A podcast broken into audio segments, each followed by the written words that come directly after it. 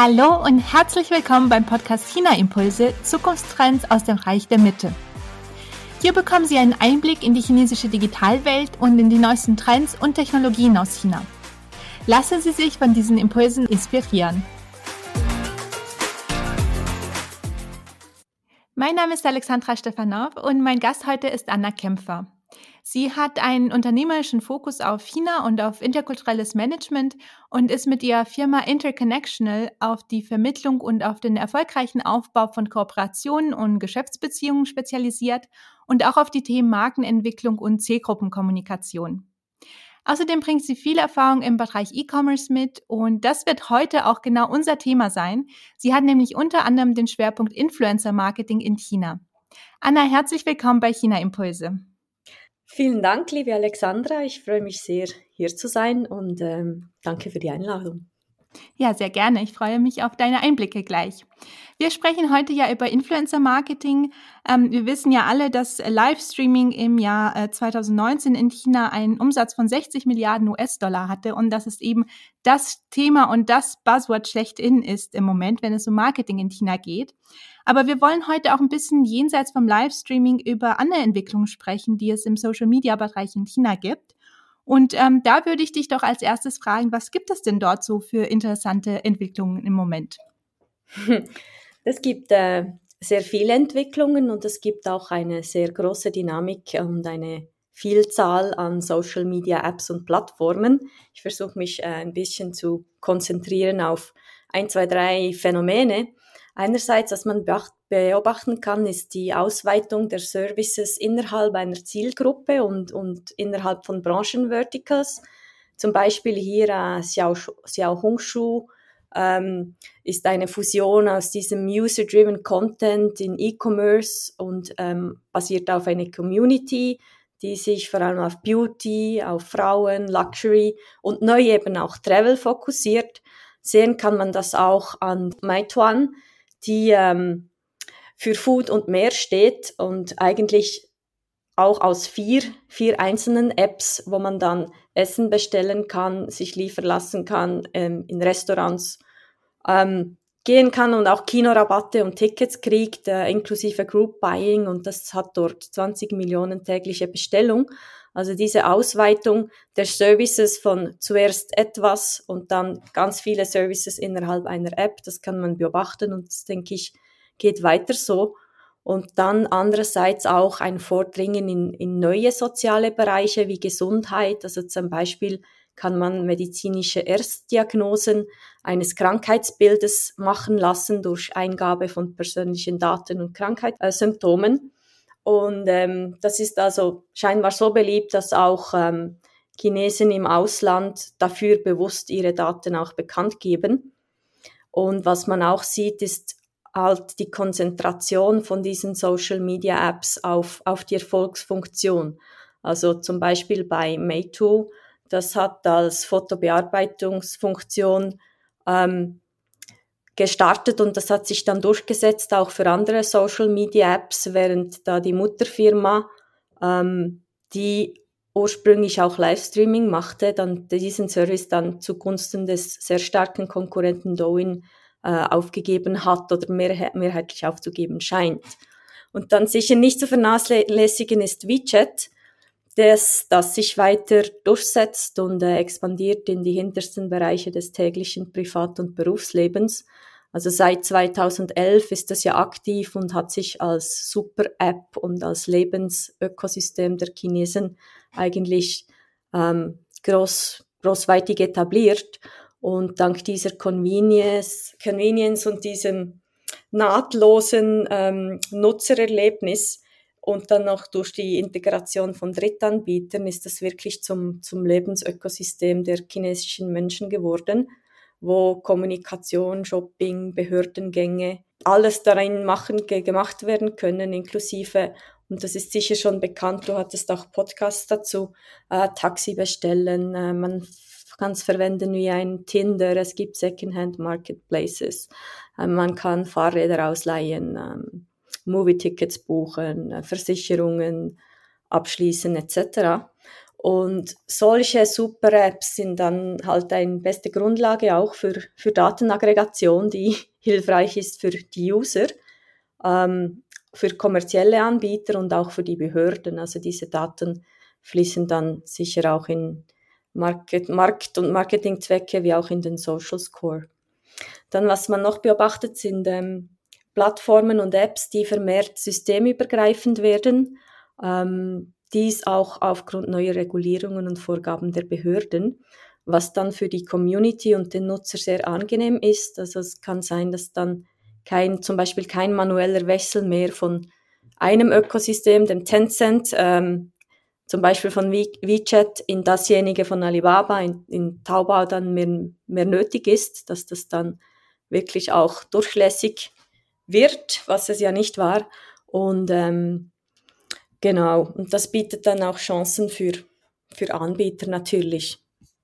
Ja, da sprichst du einen sehr wichtigen Aspekt der chinesischen Digitalwelt an, mit dem Plattformökosystem, mit diesen Super-Apps, die so viele Funktionen äh, verbinden, die quasi Apps in der App sind. Und ja, wie du sagst, auch eine wichtige Entwicklung jetzt zur Zeit, dass man wirklich plattformübergreifend auch ähm, die Links, äh, die diese äh, andere Apps verlinken kann, was früher ja nicht ging. Man, es ging ja nicht, dass man von WeChat aus beispielsweise Taubau-Links äh, einbauen konnte, um dass man äh, da raus quasi direkt auf Taubau äh, gelangen konnte, sondern man musste wirklich die WeChat-App verlassen und dann in das andere Ökosystem eintreten. Und das ist jetzt ja eine wichtige Entwicklung, dass, äh, dass das jetzt geht, dass man die viel besser miteinander verbinden kann.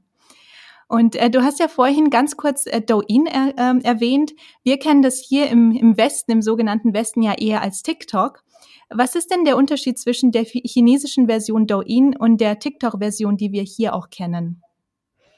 Also ich denke, es ist ähm, grundsätzlich wichtig zu wissen, dass Douyin eben dies ein Social Networking Dienst ist zum Teilen von Videos, also grundsätzlich äh, wie TikTok.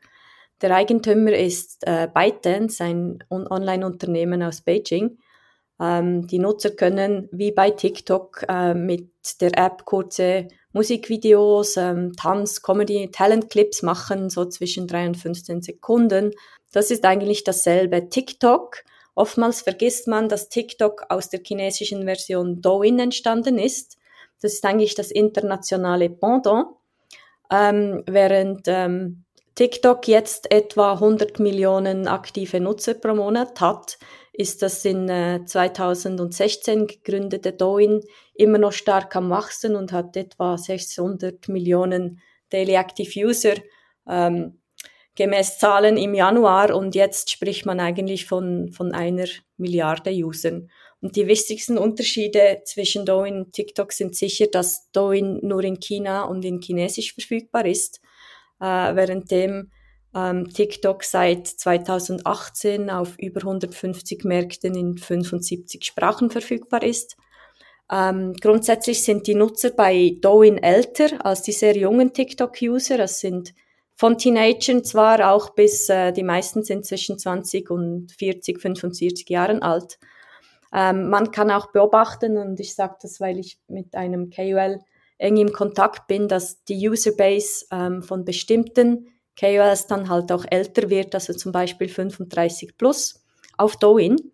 Und äh, obwohl ja Douyin und TikTok ganz ähnliche Funktionen haben, ist Douyin weiterentwickelt, insbesondere halt im Bereich E-Commerce im sogenannten Social Commerce, der auf Inhalten der Community basiert, kann man dann durch die, den Direktklick äh, kaufen und anhand des eigenen Payment ähm, Tools, das es gibt, Doin Pay, kann, kann man auch gerade diese Transaktion dann durchführen und den Artikel, den man sieht in einem Video, gleich direkt ähm, sich nach Hause liefern lassen.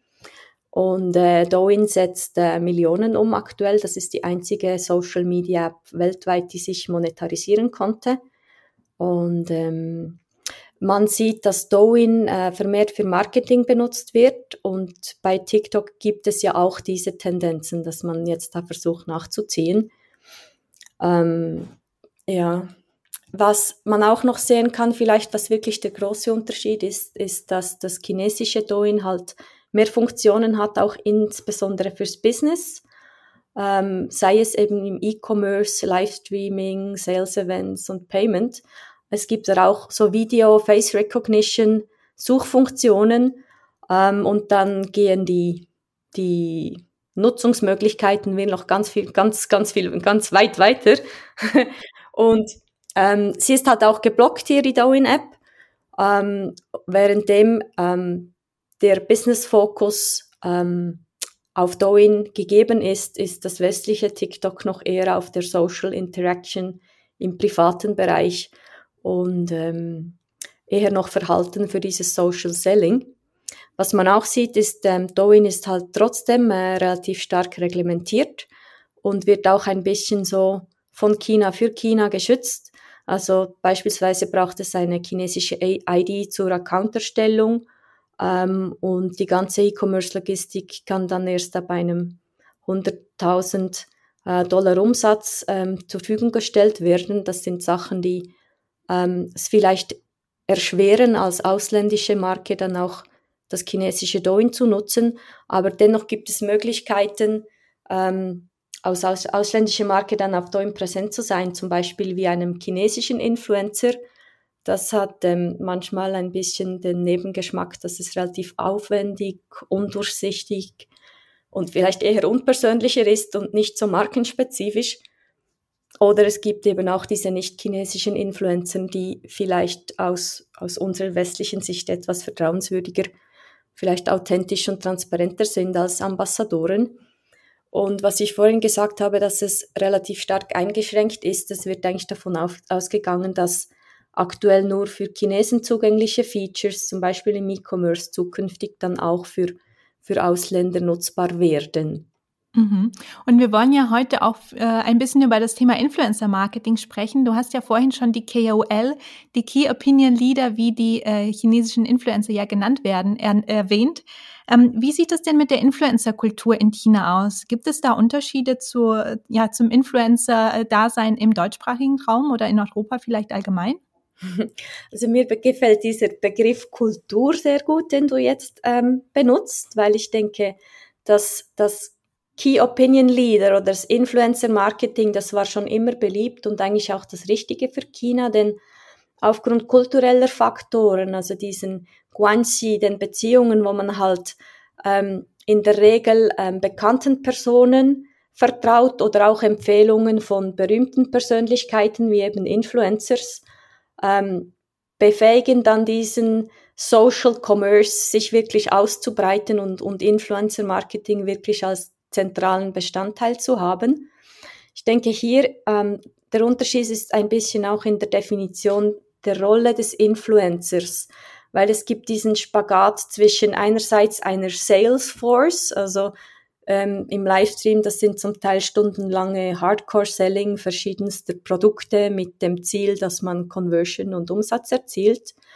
Dann demgegenüber die Influencer als Brandambassadoren, wie wir sie hier vielleicht eher noch im Westen sehen, als authentischen Repräsentanten der Markenwerte einer ausgewählter Brand und mit dem Fokus dann auf Awareness Building und Consideration.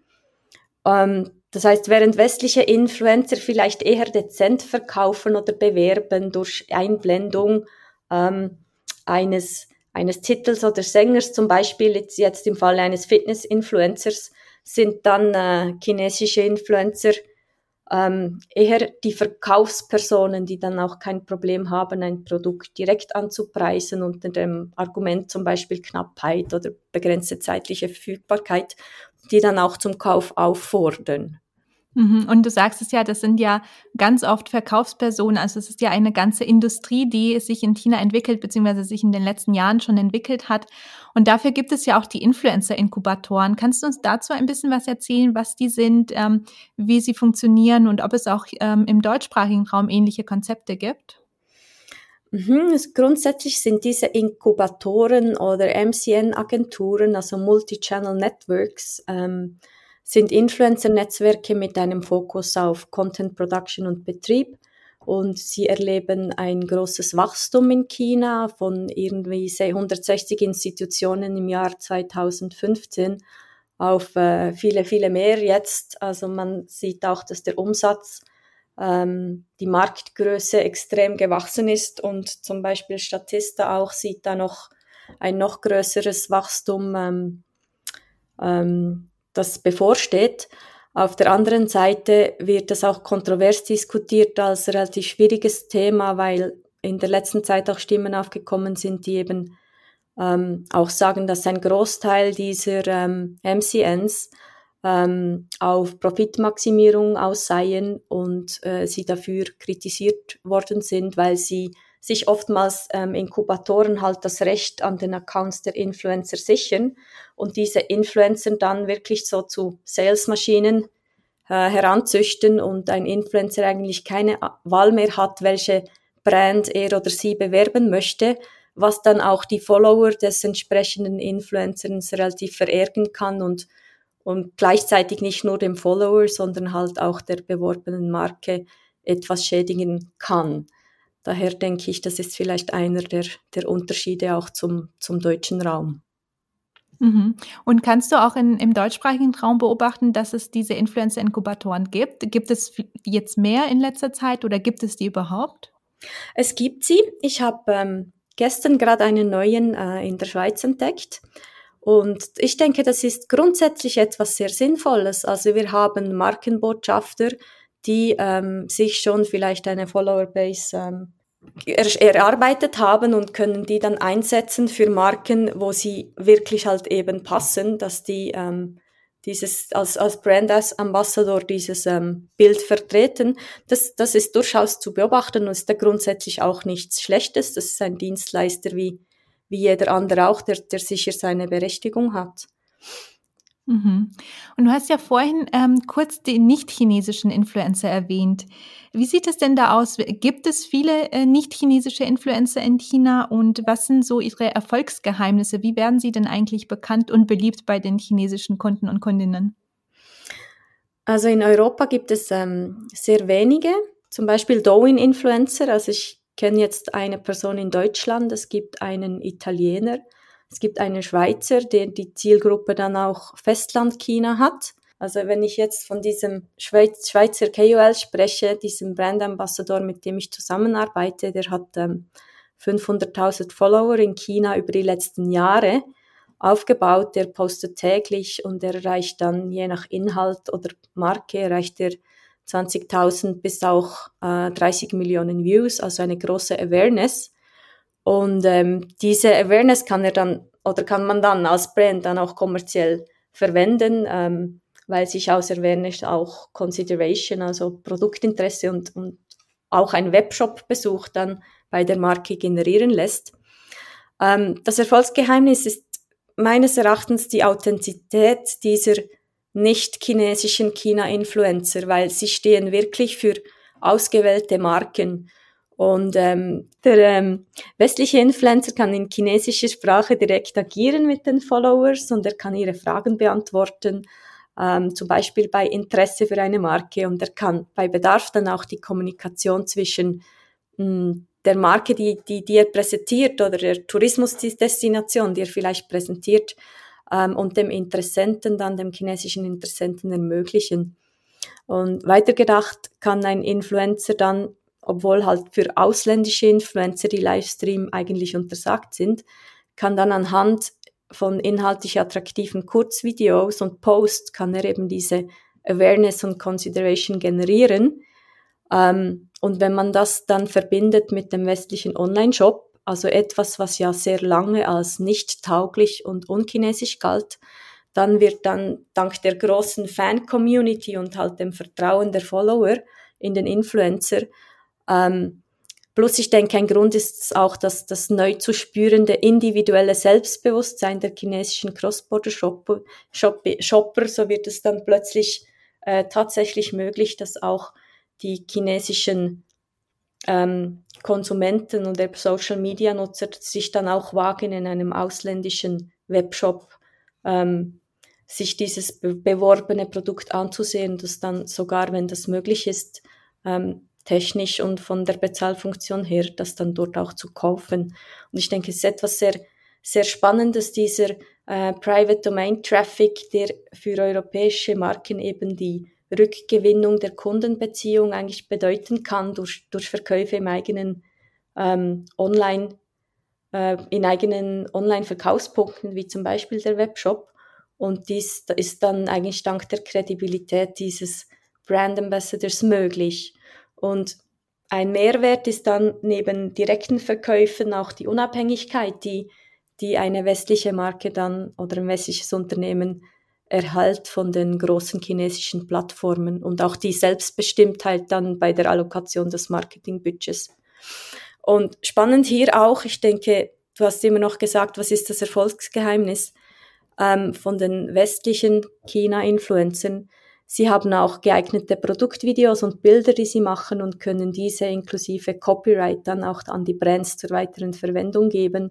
Sie können, ähm, haben Einsichten in die Daten ähm, Ihres Accounts. Sie können Analytics geben zu Demografie, zum Beispiel der Interessenten und Sie können auch andere Social Media dann mit einbeziehen, wo Sie meistens auch Accounts haben. Also der Hauptaccount ist vielleicht auf Douyin, aber die Posts können dann auch auf zum Beispiel Xiaohongshu, WeChat oder auch für international tätige Brands sogar auf einem Instagram-Account dann ähm, multipliziert werden und dort dann ähm, wird dann zusätzlicher Reach generiert.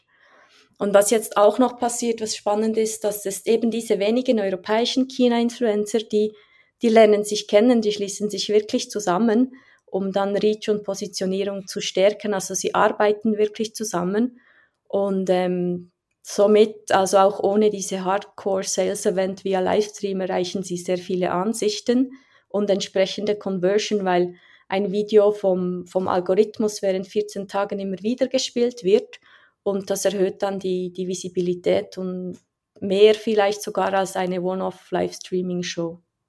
Mhm. Ja, und was du auch erwähnt hast mit dem Private Traffic, das ist ja auch ein großer Trend, dass es dann, ähm, ja, dass der Traffic ein bisschen weggeht von den großen sozialen Netzwerken und eher, äh, so wie zum Beispiel in China mit, mit WeChat, mit den Gruppen, mit den äh, kleineren, exklusiveren Gruppen, die es gibt mittlerweile.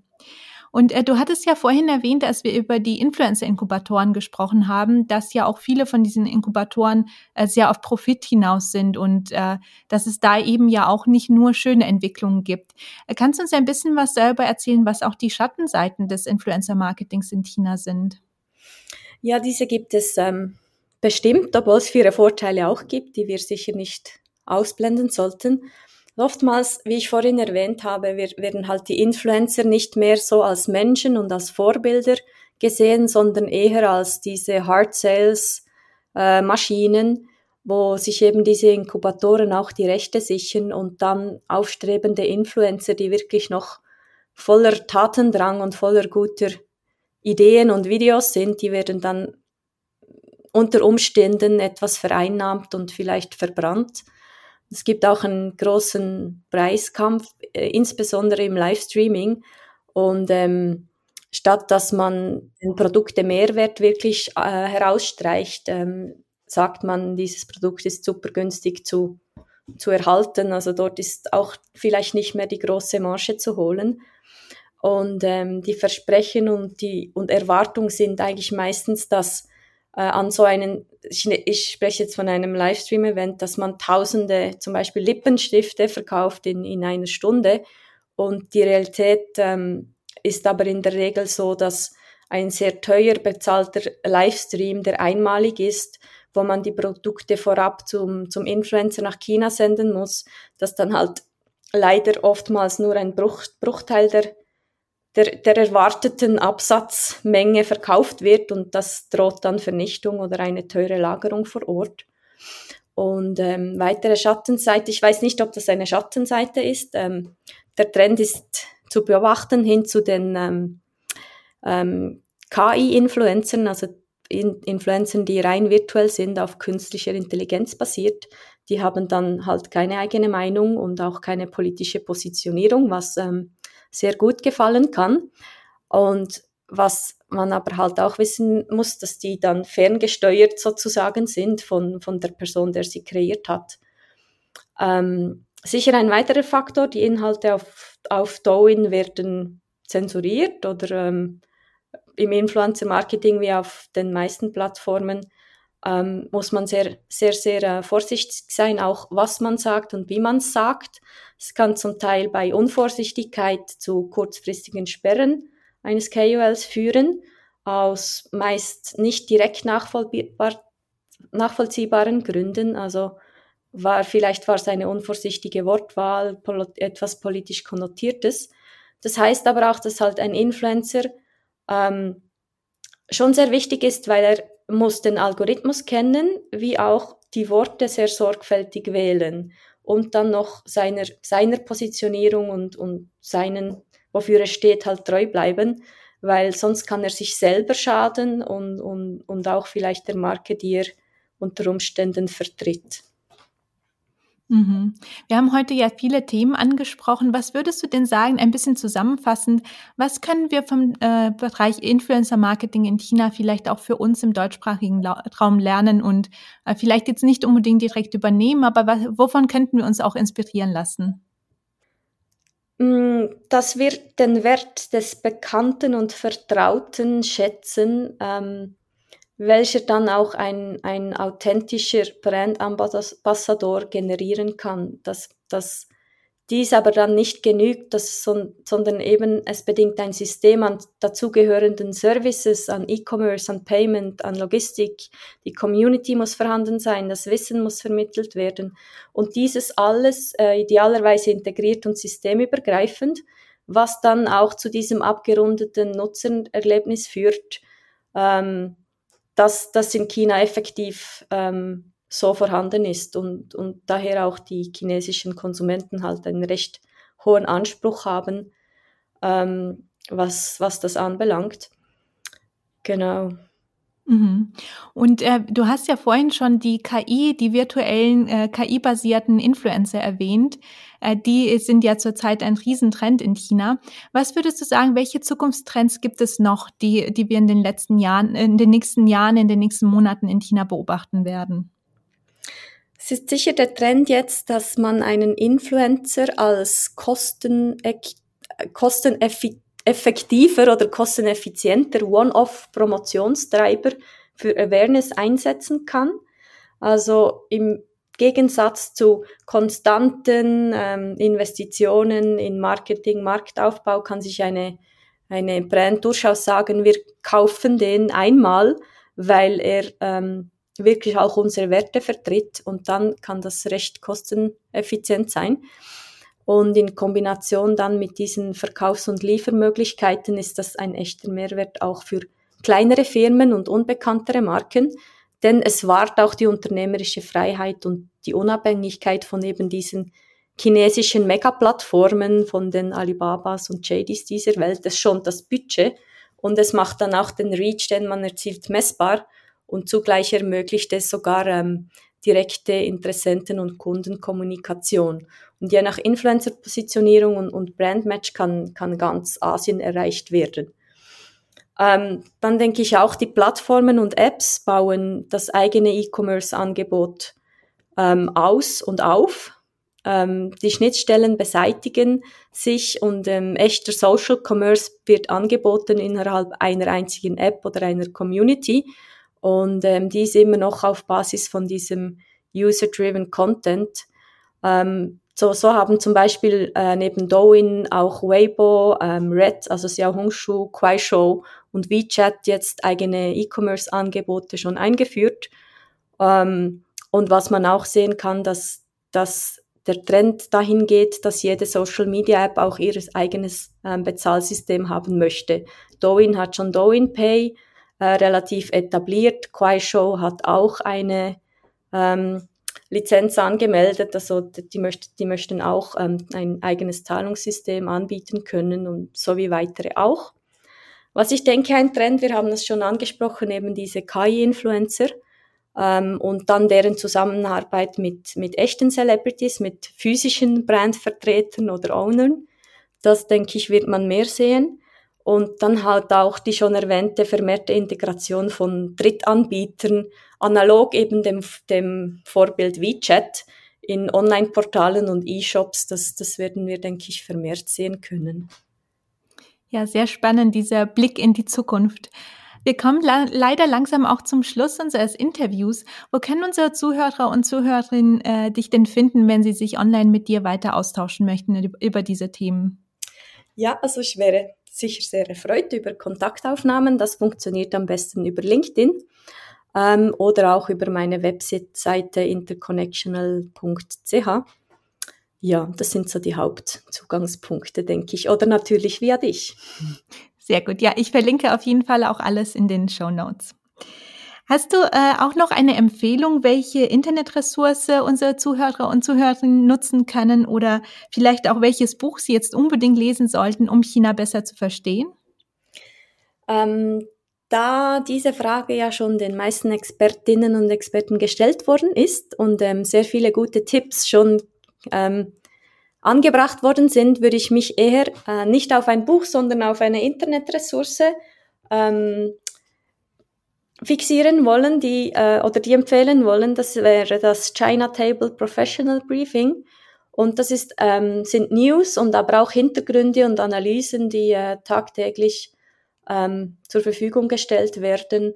Und dies auch vor dem Hintergrund, dass das sicherlich, um China wirklich besser zu verstehen, man die, die, die Geschichte und die Herleitung kennen sollte und sich mit Kultur auch auseinandergesetzt haben sollte. Aber ich denke, wenn man es wirklich verstehen will, muss man ähm, halt auch am Puls der Zeit sein, weil das Land, das kennst du ja selber, ist nicht nur, ähm, was Digitalisierung anbe anbelangt, äh, so dynamisch, dass es wirklich Sinn macht, sich auch zu informieren, was aktuell passiert, gerade mit diesen ähm, Regulierungen. Da gibt es ähm, Nachteile, aber auch sehr viele Chancen jetzt, äh, wenn man das Ganze nicht nur ähm, medial, sondern auch geschäftlich betrachtet, dann, die man ableiten kann. Auf jeden Fall. Also auf jeden Fall eine sehr gute Empfehlung äh, und eine Empfehlung, die wir bis jetzt auch noch nicht hatten. Also sehr schön. Ähm, und hast jetzt zum Ende noch eine kurze Auflistung, wenn du eine kurze Auflistung machen müsstest, was würdest du denn sagen, was sind die aktuellen Top 3 Themen in der chinesischen Digitalwelt? Ich denke, eine, die schon ähm, genannt worden ist, ist sicher die digitale Währung, dieser E-Yuan und dann halt damit einhergehend Digitalisierung, welche auch noch die letzten Bereiche des täglichen Lebens erreichen wird. Und dann, was ich auch schon erwähnt habe, diese ähm, auch durch neueste behördliche Regulierung getriebene verstärkte Durchlässigkeit und die Interconnectivity zwischen den Ökosystemen und Plattformen. Zum Beispiel diejenigen der größten Player, eben Alibaba und Tencent, aber auch ByteDance und vieler anderen Social Media Apps, was dann durchaus Vorteile hat. Äh, über Convenience und User Experience hinaus ist es dann auch geschäftlich interessant.